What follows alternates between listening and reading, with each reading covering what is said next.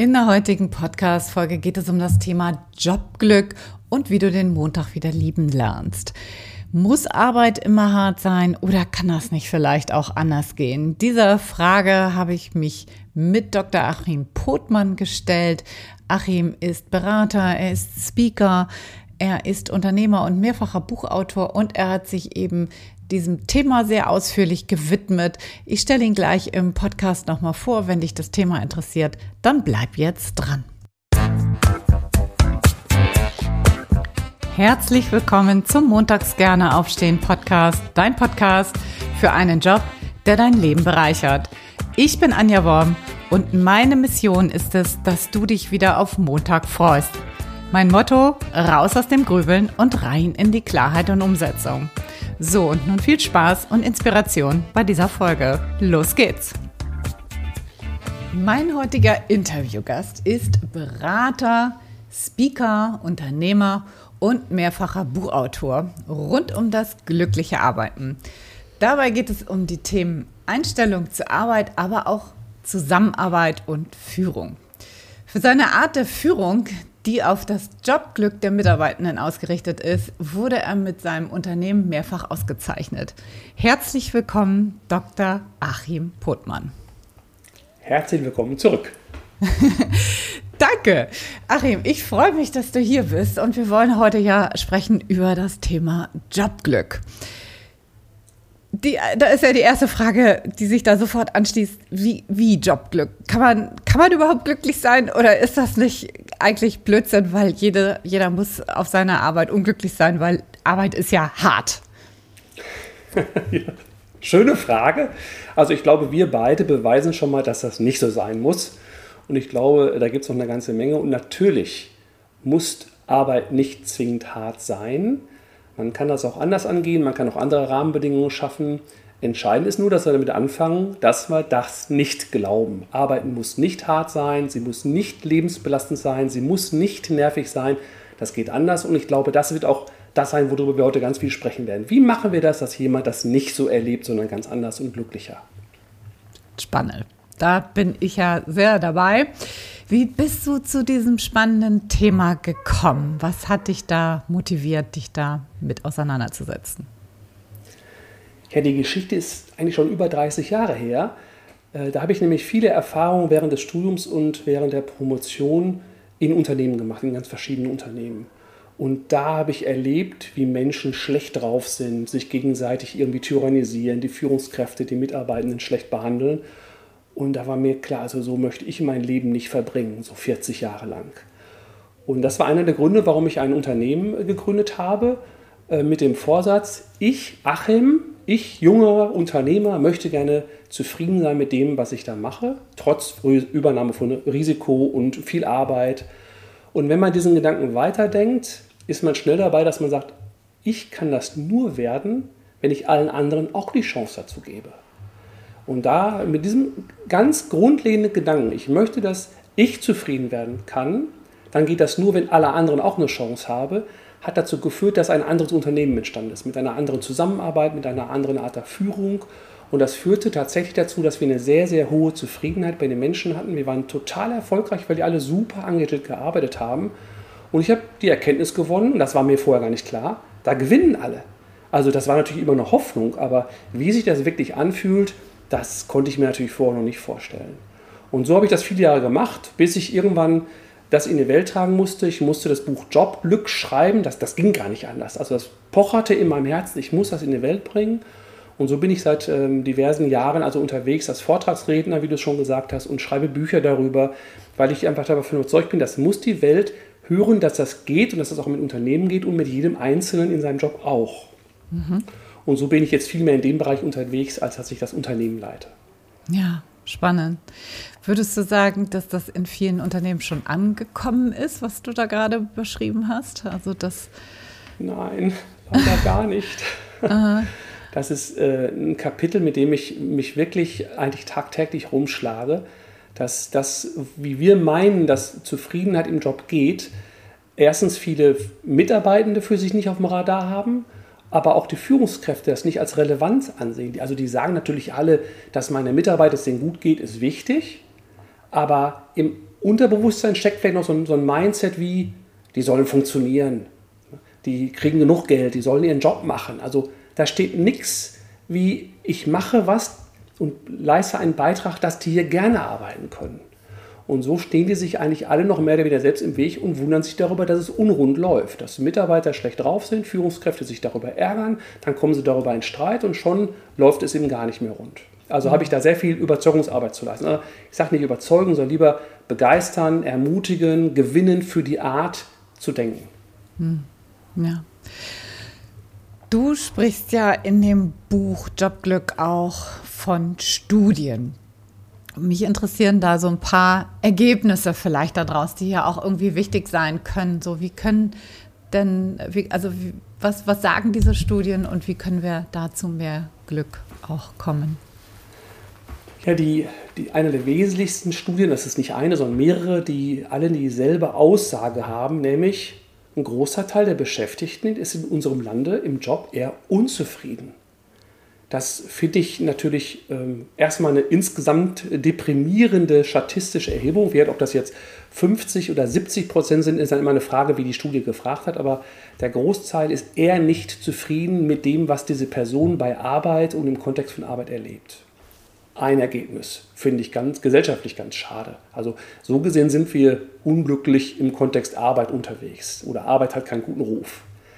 Die zweite Erkenntnis, und die ist auch sehr, sehr eindrucksvoll bestätigt, je zufriedener ein Mensch in seinem Beruf arbeitet, desto seltener ist er krank.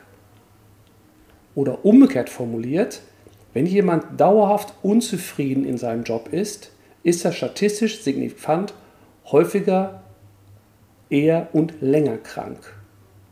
Also wir spielen also mit unserer Gesundheit, wenn wir im hohen Maße unzufrieden sind im Job. Das muss uns bewusst sein. Und was ich als drittes, also den, den, das größte Argument finde aus den Studien, die man sich wirklich jeden Tag vor Augen führen sollte, dass je frustrierter sie im Job sind, desto frustrierter sind sie im Leben insgesamt. Das kann man ja auch nachvollziehen. Wenn ich schon morgens aufstehe und der Montag, der besagte bei dir, bei mir heißt der Buch Jobglück, wie du den Montag lieben lernst, ist wie schön, dass es zusammenpasst wenn da jemand montags morgens beim Aufstehen schon denkt, oh, ich muss wieder zur Arbeit und dann sich da zur Arbeit hinschleppt und dann bei der Arbeit auch genau das erlebt, was er erwartet, nämlich nur Schmach und Ärgernis und dann abends nach Hause geht und dann abends ins Bett geht und immer noch mal ganz kurz das Ärgernis des Tages oder die Ärgernisse des Tages ins Gehirn kommen, dann ist diese Person 24-7 schlecht drauf. Wenn wir das mal umdrehen und da ist jemand im Kontext von Arbeit mit einem guten Gefühl dabei, dann hat die Person ja nicht nur bei der Arbeit ein gutes Gefühl, sondern auch, wenn sie morgens aufsteht und wenn sie nachmittags von der Arbeit wiederkommt oder abends, immer noch. Also ist das extrem attraktiv, sich über die Zufriedenheit im Job Gedanken zu machen. Hm. Das ja, sind nur drei Ergebnisse, drei Ergebnisse die, die, man sich, hm. glaube ich, bewusst machen muss. Hm. Ja, absolut. Also ich erlebe das auch, dass wenn Menschen jetzt zu mir kommen und sagen, ich bin total unzufrieden im Job, dann geht es natürlich primär um den Job, aber das wirkt sich halt auch auf viele, viele andere Lebensbereiche aus, wie du, wie du sagst. Ne? Also auch auf die Beziehung. So, ich komme nach Hause, habe gar keine Energie mehr. Ja, wie soll dann die Beziehung funktionieren? Ja? Oder äh, Gesundheit hast du schon angesprochen, Finanzen, das ist ja eigentlich, oder Schlaf, ne? Das ist, also das sind so viele Themen, die da hinten dran hängen. Und ich finde, das ist so ein massiver Bereich ja auch der Job. So wir, wir verbringen damit ja, ich weiß gar nicht, wie viel Zeit unserer wachen Lebenszeit müsste man mal ausrechnen, auf jeden Fall deutlich mehr als mit allen anderen, ja. Ne? Ja. ja. ja. Also, ich, also du sagst das so schön und ich möchte das nochmal ganz fest unterstreichen. Wir machen uns das nicht bewusst. Den größten Teil unserer wachen Zeit verbringen wir eher bei der Arbeit. Ja, genau. Und mit Arbeitskolleginnen und Kollegen. Und wenn ich jetzt in meinem Mindset verankert habe, Arbeit ist blöd und Arbeit ist schrecklich und nervig und so weiter, dann äh, habe ich den größten Teil meines Lebens verbringe ich in einem schrecklichen Kontext. Und wenn dann jemand ankommt und sagt, ja, Work-Life-Balance ist wichtig, dann bekomme ich persönlich schon die nächste Krise, weil Work-Life-Balance bedeutet ja, seitdem das so vom Grundgedanken, Arbeit ist so schrecklich, dass es im Privaten ein Gegengewicht braucht. Mhm. Aber es wäre doch viel schöner, wenn wir verstehen, dass Arbeit nicht schrecklich sein muss, wie du es eingangs gefragt hast, sondern auch ein guter Teil meines Lebens sein kann, bei dem ich auch ein gutes Gefühl habe, sodass ich gar nichts ausgleichen brauche. Und das machen sich eben die meisten Menschen nicht bewusst. Und können wir, haben auch so viel Überzeugungsarbeit. Ich möchte ja nicht Überzeugungsarbeit sagen, sondern vielmehr gewinnen und ermutigen, für eine neue Art und eine glücklichere Art zu denken. Hm, toll. Was hindert den Menschen daran? Was würdest du sagen? Also wirklich das auch umzusetzen? Also natürlich gibt es auch Hindernisse im Außen. Das ist ja gar keine Frage. Da kann eine tyrannisierende Führungskraft sein. Also das gibt es alles. Hm. Hilft uns natürlich heute hier in diesem Interview nicht weiter, weil die können wir jetzt ja gar nicht mehr verändern. Was wir aber machen können, wir können schauen, was kann ich denn tun? Was kann ich an meiner eigenen Zufriedenheit verbessern? Oder wie komme ich von der Unzufriedenheit zur Zufriedenheit? Welchen Beitrag kann ich leisten? Und das Ganze klappt nur dann, wenn ich mir bewusst mache, dass das überhaupt geht. Wenn ich also ein Mindset entwickle, was den Gedanken beinhaltet, Arbeit kann auch gut sein und Spaß machen und Energie bedeuten. Und dann sind wir eben bei einer Haltungsfrage, die es als allererstes zu klären gibt. Welche Haltung habe ich zu Arbeit und Zufriedenheit bei der Arbeit? Und da gibt es ganz verschiedene Typen. Die einen, ich nenne die immer Mitarbeiter Typ 1, die hm. sagen, Zufriedenheit geht gar nicht, kategorisch unmöglich und Job ist sowieso ganz grauenvoll und Führungskräfte auch. Die werden im Zweifel sich beweisen, dass das auch so ist. Und dann gibt es Mitarbeiter Typ 3, das Gegenteil, die sagen, das ist mein Anspruch, dass es mir im Job gut geht und dass mir der Spaß macht. Und ich bin auch bereit, natürlich einen Beitrag dazu zu leisten. Und das, was ich jetzt hier so gerade selbstverständlich sage mit diesem Typ 1, Typ 2 wäre so ein Mittelding, Typ 3, das wusste ich vor 25 Jahren noch nicht. Jetzt muss ich dir vorstellen, da kommt so ein junger Unternehmer an, der Achim, und will jetzt ein Unternehmen haben, mit dem alle Leute glücklich sind. Und dann erlebt er auch mal immer wieder mal, glücklicherweise selten, Menschen, die einfach nicht zufrieden wurden. Da war ich erstmal so, als ich da, da gab es noch keine positive Psychologie, noch keine Neuropsychologie, die ganzen Erkenntnisse gab es noch gar nicht. Und ich rannte da also bei den Menschen vor eine Wand und sagte, warum sind denn diese Leute, also diese Person, nicht zufrieden zu kriegen? Bis ich irgendwann erkennen musste, dass es auch in einem selbst ein Mindset gibt, was einen daran hindert, Zufriedenheit sich im Job überhaupt vorstellen zu können. Und das habe ich überhaupt nicht erwartet. Ich dachte immer, klar, wenn man ein nettes Umfeld hat, sind alle gut drauf. Nee, meine Erfahrung war, und das war wirklich ähm, schmerzhaft für mich, äh, das hat ja gedauert, bis ich das verstanden habe. Das war auch nicht eine Mitarbeiterin oder Mitarbeiter, sondern musste ich mehrere sozusagen durcherleben, um zu verstehen, es gibt etwas, was eine Person an ihrem eigenen Jobglück hindert. Und das ist eben die Haltung zu Arbeit. Dieser Typ 1. Zu Arbeit geht nicht, äh, Zufriedenheit geht nicht. Arbeit ist doof. Führungskräfte auch. Und aus dieser Haltung heraus sind die Leute eher in so einer Opferhaltung und Ohnmachtshaltung und kommen gar nicht darauf, dass sie das selber verändern können. Und wenn jetzt eine Führungskraft ankommt und diese Person da unterstützen möchte, dann beißt sie auf Granit. Also es ist das allererste, was wir tun müssen. Wir müssen die Haltung zu Arbeit entwickeln. Deswegen ist dieses Buch Jobglück, was ich geschrieben habe, auch eigentlich kein Ratgeber, sondern vielmehr ein Haltungsentwickler. Diese mhm. ersten 100 Seiten beschäftigen sich damit, dass sozusagen das Gehirn der Leserin und des Lehrers dafür, Lesers dafür zu gewinnen, Arbeit mal anders zu denken und zu sehen, wo steht man sich da überall im Weg, äh, wo schieße ich mir selbst meine Zufriedenheit ins Knie. Und wenn ich diesen Entwicklungsprozess gemacht habe, dass ich mir dann sage, okay, also der scheint irgendwie recht zu haben, dass das geht, dann wäre der nächste Schritt, dass man da ein Programm aufbaut oder bei dir in den Coachings, die du ja auch machst oder auch mit den Gruppen, die du machst, die Leute dann daran führst, was können sie alles tun. Aber das Erste ist tatsächlich die Haltung, die Jobglück begünstigt ist oder tatsächlich Jobglück verhindert und zwar im Keim erstickt. Hm. Ja. Würdest du das mal ein bisschen definieren? Was verstehst du denn eigentlich darunter unter Jobglück? Das ist ja schon ein riesiges Wort, ne? Was, was ja, das ist wirklich riesig. das, also ich sage mal erstmal erst vorweg, das muss ich immer sagen, weil das äh, gerade auch Unternehmen in den falschen Hals kriegen. Wir reden hier nicht von Sozialromantik. Wir reden nicht davon, dass eine Führungskraft, ein Mitarbeiter von morgens bis abends glücklich macht, alle sich pudelwohl fühlen und keiner mehr arbeitet. Darum geht es gar nicht, sondern wir reden im Kontext Arbeit davon, dass jemand einmal erstmal seinen Job gerne macht. Dass diese Person einer Tätigkeit nachgeht, die sie gerne macht, das ist Schritt 1. Schritt 2 ist natürlich die Haltung, über die wir gerade gesprochen haben. Und Schritt 3 ist, dass diese Person drumrum das so erlebt, dass es für sich weiter gut anfühlt. Also Kurzversion, Jobglück bedeutet, da macht jemand gerne und er lebt Arbeit so, dass es auch weiter im gutes Gefühl bringt. Nichts anderes als Jobglück ist ein gutes Gefühl im Kontext von Arbeit. Wenn mhm. ich sonntags morgens beim Frühstück zufälligerweise über Arbeit nachdenke, bekomme ich kein Störgefühl, sondern dann ist das in Ordnung, warum der Gedanke auch immer in meinem Gehirn gelandet ist. Wenn ich am äh, montagsnachmittags über Arbeit nachdenke, dann kriege ich immer noch kein Steuergefühl, sondern es ist ein gutes Gefühl im Kontext Arbeit. Das ist sozusagen die Kurzversion, was mit Jobglück gemeint ist. Mhm.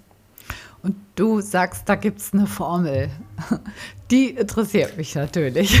Wie ist die Formel ja. für Jobglück?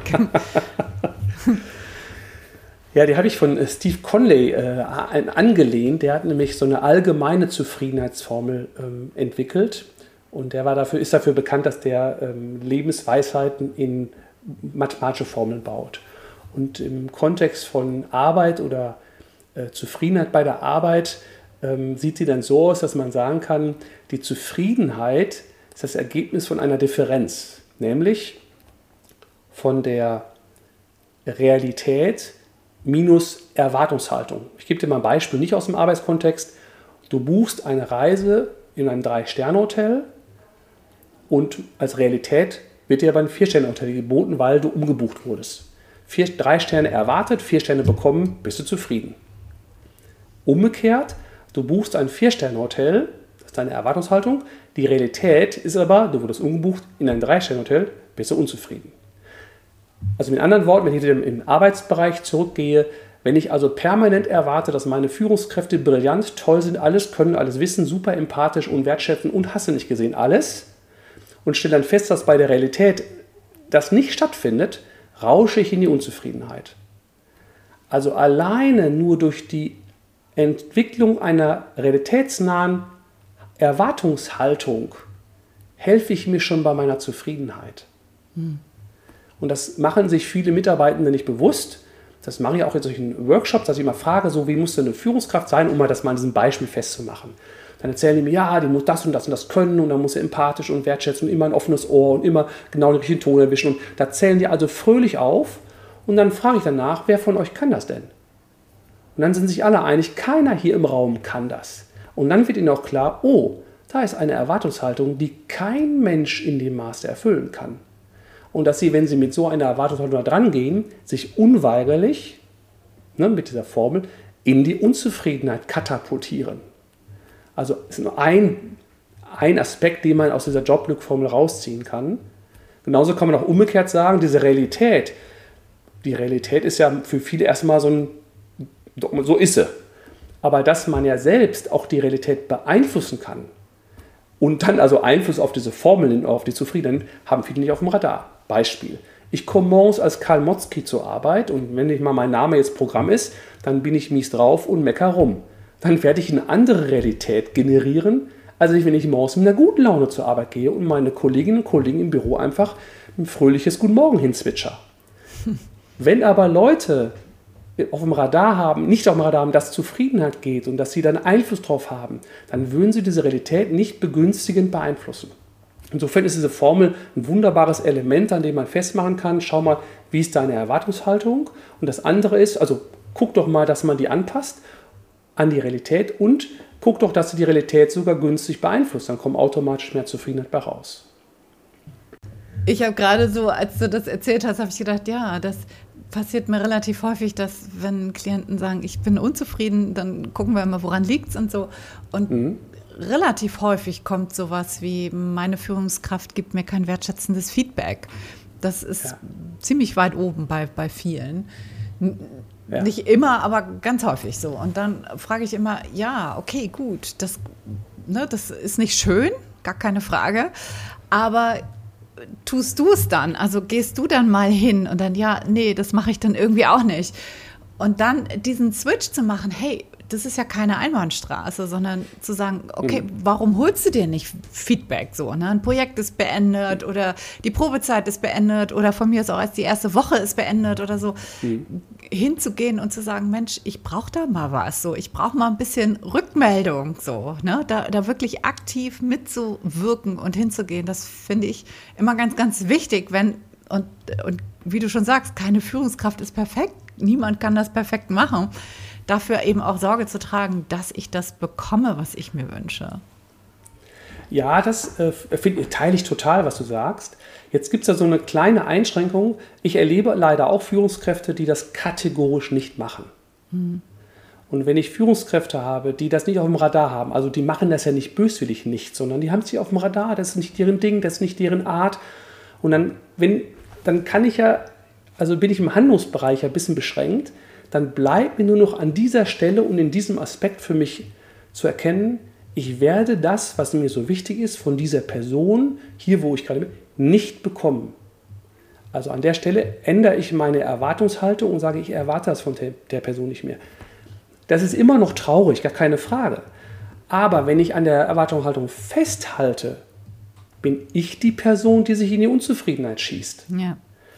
Und was noch damit äh, mitschwingt, ist bei vielen Menschen, was ich auch so, was du vielleicht auch immer wieder mitbekommst, dass die Menschen sich ein Stück weit ohnmächtig fühlen, der Führungskraft gegenüber.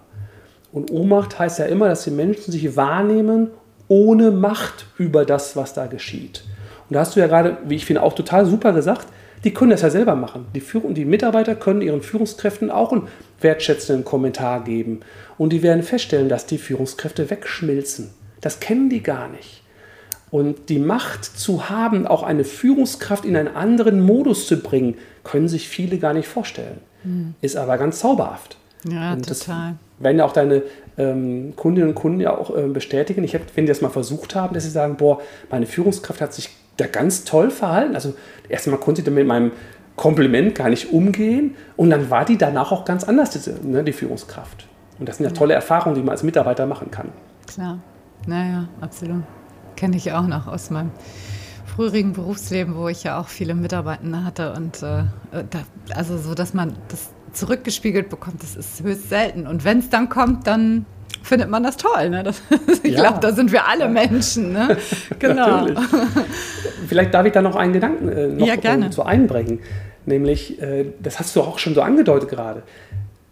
Mitarbeitende finden Wertschätzung super genial. Das ist einer der Top 3 Jobglücksfaktoren, wie ich es in meiner so Erfahrung und Empirie so ermittelt habe. Na, ich würde sogar sagen, ganz häufig Top 1, aber auf jeden Fall immer unter den Top 3. Alle möchten gerne Wertschätzung haben. Und wenn ich dann frage, so wie wichtig, in der Skala von 1 bis 10, sagen die alle so 8, 9, 10. Also da ist nie einer, der unter 5 sagt. 5 sagt, also 5 sind okay, 0 ist gar nichts, 10 ist ganz viel. Und dann frage ich danach immer, ja, und wie viel habt ihr denn jetzt in den letzten fünf Tagen euren Kolleginnen und Kollegen gegeben? Und dann ist betretenes Schweigen und dann stellen alle fest, dass sie unglaublich viel haben wollen, dass ihnen das wirklich wichtig ist, aber die selbst gar nicht einzahlen in dieses System. Und dann geht das natürlich in so einem Team auch nicht auf. Wenn ich immer durch die Gegend renne, sage, ich möchte Wertschätzung von meinen Kollegen haben und von meinen Führungskräften und von Geschäftsleitung haben und so weiter und so weiter, komme aber selber nicht auf den Gedanken, irgendeinen Hauch da reinzubringen, dann kann das nur zum Scheitern kommen. Und so erleben sich Teams, dass Wertschätzung da gänzlich ausbleibt, aber alle eine riesen Erwartungshaltung haben. Daraufhin alle unzufrieden werden und dann bei mir sich beklagen, dass sie keine Wertschätzung bekommen. Ja. Sehr verbreitet. Kann nicht funktionieren, ne? Mhm. Ja. Wie kann ich denn nun selbst daran arbeiten, zufriedener zu sein auf, äh, bei der Arbeit? Was, was kann ich tun? Du hast das Thema Haltung angesprochen. Was kann ich, was kann ich machen? Genau, Haltung ist ähm, Punkt 1. Da, damit fängt alles an. Wir brauchen nicht, wie ich finde, uns über unser Jobglück zu kümmern, wenn wir sowieso dabei der Haltung bleiben wollen, dass das nicht geht. Es ist vollkommen unfruchtbare Arbeit, die man sich da macht. Zumal ja, wenn man sie sich machen würde, ja auch sich selbst beweisen wird, dass es nicht klappen wird. Also auch das, was dabei rauskommt, wird nichts. Schritt 1 ist also die Haltung, das sagte ich ja bei dem Buch Jobglück. Das hilft einem, eine Haltung zu entwickeln, also einen Nährboden zu entwickeln, der dann überhaupt Jobglück ermöglicht. Schritt 2 ist, gehe ich einer Tätigkeit nach, die in irgendeiner Weise auch zu mir passt. Es gibt ja Menschen, die haben vor, sich mit 20, ein, Beispiel, Erzieherinnen oder Erzieher machen mit 20 einen Job im Kindergarten, in der Kindertagesstätte und mit 40 stellen die fest, das, was mit 20 noch ganz toll war, dass die Kinder sich an das Knie wickeln und nach oben gucken und sagen, ach, liebe Frau oder Herr sowieso und die Elterngespräche toll sind und das alles ganz toll ist. 20 Jahre später kriegen die einen Schreikrampf, wenn Kinder schreien. Die Eltern sind nur noch grauenvoll und das Ganze ist nur noch maximal anstrengend. Was ich damit sagen will ist, such dir eine Tätigkeit, zu dir passt und wenn die Tätigkeit nicht mehr passt, dann überdenke das. Das wird ja auch dein Tagesgeschäft sein. Jemand, der eine Haltung hat, die sagt, Arbeitszufriedenheit geht nicht und auch noch einer Tätigkeit nachgeht, die gar nicht zu ihm passt oder nicht mehr zu ihm passt, da sind wir uns, glaube ich, immer einige, da kann keine Zufriedenheit bei rauskommen. Umgedreht habe ich eine entsprechende Haltung, bedeutet das auch, ich habe eine Bereitschaft, mich dafür einzusetzen. Bereitschaft, auf mein Jobglückkonto einzuzahlen. Das zweite ist, ich habe eine Tätigkeit und wenn ich sie nicht habe, sorge ich dafür, dass ich eine bekomme, die wieder zu mir passt. Und ab dann heißt es, dann mach auch und leiste Beiträge zu deiner eigenen Zufriedenheit. Push dein Jobglück, heißt es so schön. Und das kann man im täglichen Leben von morgens bis abends machen. Wir haben es gerade schon gesagt, Karl Motzki oder Susi Sonnenschein betreten den Raum. Das ist schon ein Unterschied. Ich kann also ganz viele kleine Dinge tun. Ich sage immer Trivialitäten dazu oder Omas Weisheitenkiste. Ich sage Freunde zu den Leuten, der Ton macht die Musik, wie man den Wald reinruft, kennen wir alles. Müssen wir nicht, werden nicht neu erfinden. Und das Zweite ist eben, bei den Beziehungen, mach dir bewusst, dass du mit manchen Leuten bei der Arbeit mehr Zeit verbringst als mit deinem eigenen Partner oder Partnerin. Dann kümmere dich auch um diese Beziehungen. Guck, dass du da eine gute Beziehungsqualität bekommst. Wenn man das aber gar nicht im Kontext von Arbeit auf dem Radar hat, dass man sich um die Beziehungen kümmern müsse, weil das ja Leute sind, die in mein Leben reingeschossen wurden, die habe ich mir nicht ausgesucht. Trotzdem bleibt ja bei mir die Entscheidung, ob ich jetzt eine Beziehung zu ihnen aufbaue oder mich mit denen jeden Tag ärgere. Und so ist, kann man so ein Programm aufbauen, das wäre auch im Jobbuch, dann so 50 Aspekte, die ich machen kann. Und dann bin ich äh, auch sicher, und das erhöre ich auch immer wieder von den Feedbacks und von den Rezensionen, dass diese Haltung zu entwickeln war wirklich grundlegend. Die Leute erkennen, dass sie viel mehr Einfluss auf ihre eigene Zufriedenheit haben, als sie jemals dachten. Und dann sind sie beflügelt darin, ein anderes Verhalten an den Tag zu legen. Das führt zu neuen Erfahrungen. Die neuen Erfahrungen helfen mir, meine Haltung dazu zu verändern und umso mehr glücklichere Erfahrungen ich mache, je stärker wird diese neue Haltung für mich meine neue Haltung werden. Und dann hat sich mein Mindset verändert über die Zeit, in der ich also ganz viel sozusagen eingezahlt habe. Und danach bin ich so ein Typ 3, wie ich vorhin erklärt habe, eine Person, die weiß, das erste ist, ich habe die Verantwortung für mein Jobglück. Das zweite ist, ich kann da ganz viel drauf einzahlen. Ich habe viel mehr Einfluss, als ich mir das dachte. Und es ist mein Interesse, mein Jobglück zu steigern. Und wer ist der Gewinner im Spiel? Ich selbst. Und dadurch werden die Leute wirklich in einen völlig anderen Zustand kommen und eine andere, glücklichere Realität sich selbst generieren, obwohl die Führungskräfte vielleicht noch dieselben sind. Mhm. Das habe ich genuschelt. Obwohl die Führungskräfte vielleicht noch dieselben Selben sind. sind ne? Doch, das habe ich schon verstanden. ja. Genau. Also mich, mich interessiert tatsächlich auch nochmal die Erwartungshaltung an die Führungskräfte. Was, was dürfen wir denn da erwarten? Gibt es da, also was kann ich als Angestellter, als Angestellte von meiner Führungskraft tatsächlich wirklich erwarten? Ja, ich drehe die Frage erst einmal um. Was können die Führungskräfte von ihren Mitarbeitern erwarten? Dann mhm. sage ich ja, das erste Mal ist, du musst wissen, was das für ein Mensch ist. Und wenn du den Mitarbeitenden erkennst und verstehst und dich in den hineinversetzt, dann erst bist du in der Lage, auch eine Erwartungshaltung an ihn aufzubauen, die dich selbst auch nicht in die Unzufriedenheit trägt, weil die können ja auch unzufrieden werden, wenn der Mitarbeiter nicht so funktioniert, wie die das haben wollen. Häufig unzufrieden entsteht, indem sie die Erwartungshaltung falsch eingestellt haben, weil die gar nicht wissen, wie der ist. So. Umgekehrt gilt es natürlich genauso. Ein Mitarbeiter darf sich durchaus die Mühe machen und seine Führungskraft kennenlernen. Und wenn ich weiß, ob das ein introvertierter oder extrovertierter Typ ist oder einer, der viel näher oder eigentlich distanziert vielleicht ist, dann kann ich das viel besser einschätzen, was ich von der Person erwarten kann. Wenn ich jetzt ja nur den Mitarbeitenden nehme, dann kann der ja nicht sagen, Führungskraft, sei mal so, wie ich dich haben möchte, sondern der kann ja erstmal nur im ersten Schritt so nehmen, wie sie da ist. Und das heißt, wenn ich mir nicht die Mühe mache, meine Führungskraft zu verstehen, um selber eine Einschätzung darüber zu kriegen, wie die ist und um dann meine Erwartungshaltung darin einzustellen, dann, wenn ich das nicht mache, rausche ich ziemlich wahrscheinlich mit einer falschen Erwartungshaltung in die Enttäuschung rein.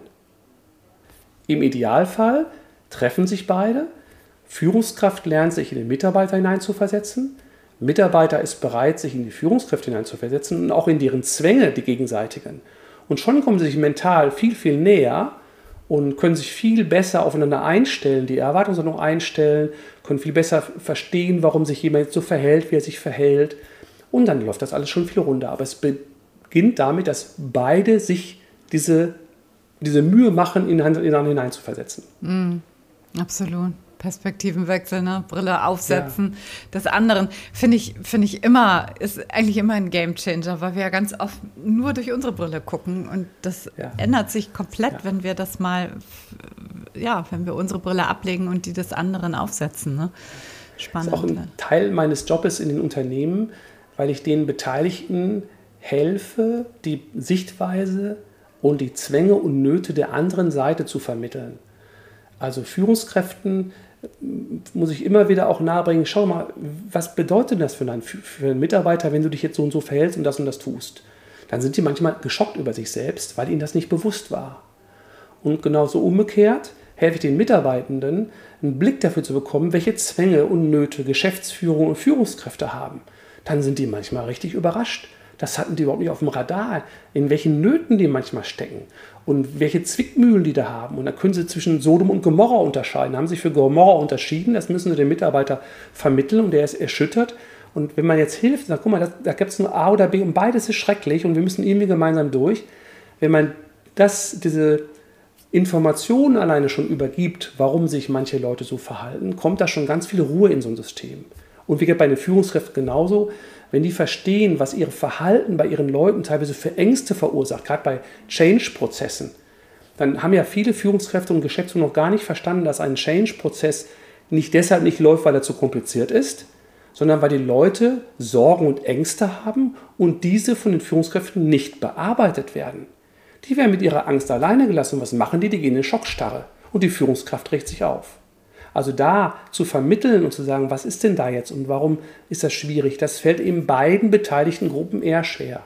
Mhm, absolut, ja. Ja, so, wir haben hier ja Zuhörende, die einfach unzufrieden im Job sind. So, was würdest du denn vielleicht da jetzt noch so an letzten Rat mitgeben? Was darf man denn tun? Was darf man angehen? Ja, das erste ist, fangt an zu gestalten. Übernehmt die Überzeugung, es ist dein Leben, du hast da eine Gestaltungschance, so wie im privaten, auch im beruflichen Kontext. Also geh mit der Haltung dran, ich möchte, dass ich in dem Job, den ich da mache oder in einem zukünftigen, wenn ich wechseln muss, ich möchte da zufrieden werden. Ich bin da bereit, Dinge für zu tun. Ich bin da bereit, meine Erwartungshaltung entsprechend anzupassen. Ich investiere in mein Jobglück. Aber es steht und fällt alles damit, mach. Fang an, nicht nur dein privates Leben zu gestalten, sondern auch dein berufliches, mit dem Ziel, dass du in beiden Lebensbereichen jeweils ein gutes Gefühl haben darfst und nicht nur im privaten und musst das Schlechte aus dem Arbeitsbereich noch kompensieren. Hm, absolut, total. Achim, wo findet man dich? Wo findet man das Buch? Wie heißt das genau? Hol uns da mal ein bisschen rein, wenn man mit das, dir Kontakt aufnehmen möchte. Ja, das Buch heißt Jobglück, wie du den Montag lieben lernst. Mm. Das ist ein wunderbarer Titel, der zu deinem ja. Podcast ja, total genau. gut passt. Herrlich. Ansonsten könnt ihr mich natürlich auf der Internetseite stehen. Ich habe einen YouTube-Kanal, der wird ab Oktober äh, jede Woche neue Videos bekommen, wo ich äh, mit den Videos versuche, die Menschen, sowohl Führungskräfte als auch Mitarbeitende, für eine neue Art Zusammenarbeit und Führung zu denken, einfach glücklicher zu denken. Und von daher kann man mich da finden und sonst auf den Portalen natürlich auch. Also auf der Internetseite ist da gesehen. Und man kann mich auf äh, vielen äh, Konferenzen treffen als Speaker oder bei Veranstaltungen, wo Führungskräfte äh, die Zuhörerschaft sind. Ähm, da bin ich häufig derjenige, der sozusagen so einen geistigen Rahmen für so einen Tag ermöglicht, weil ich ja ganz viel über Mindset spreche und Haltung zur Arbeit und Zusammenarbeit. Und dann folgen dann da ganz viele Workshops meistens raus und da bin ich unterwegs. Toll. Vielen lieben Dank für die spannenden Einblicke auch in deinen Arbeitsbereich und dass, dass du da so viele tolle Ratschläge auch rausgegeben hast, die, glaube ich, sehr, sehr hilfreich sind hier. Es war mir eine Freude. Vielen Dank. Danke dir.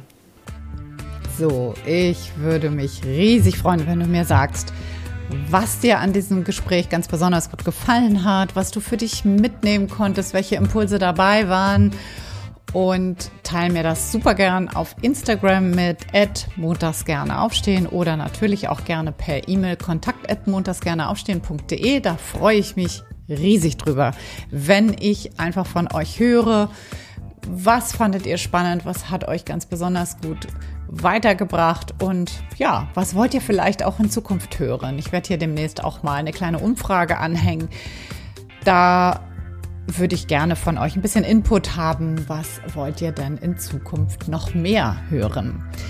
Wenn du sagst, ich möchte mich jetzt gerne beruflich neu aufstellen, ich möchte mich wirklich verändern, raus aus meinem jetzigen Job rein in ein neues Betätigungsfeld, weiß aber nicht so genau, wohin soll das Ganze denn gehen und wie komme ich dann dahin, dann mach doch gerne mit mir mal einen Termin aus für ein Strategiegespräch. Da schauen wir uns dann deine Thematik an, kostenlos und unverbindlich und dann gucken wir mal, ob du mit uns zusammen in der Traumjobschmiede auf deinen Weg zum Traumjob auch hinkommst. Ich wünsche dir noch einen ganz, ganz wunderbaren Tag, eine tolle Woche mit viel Freude im Job. Freue mich, wenn du nächste Woche wieder reinschaltest. Bis dahin, alles, alles Liebe. Ciao, ciao. Deine Anja.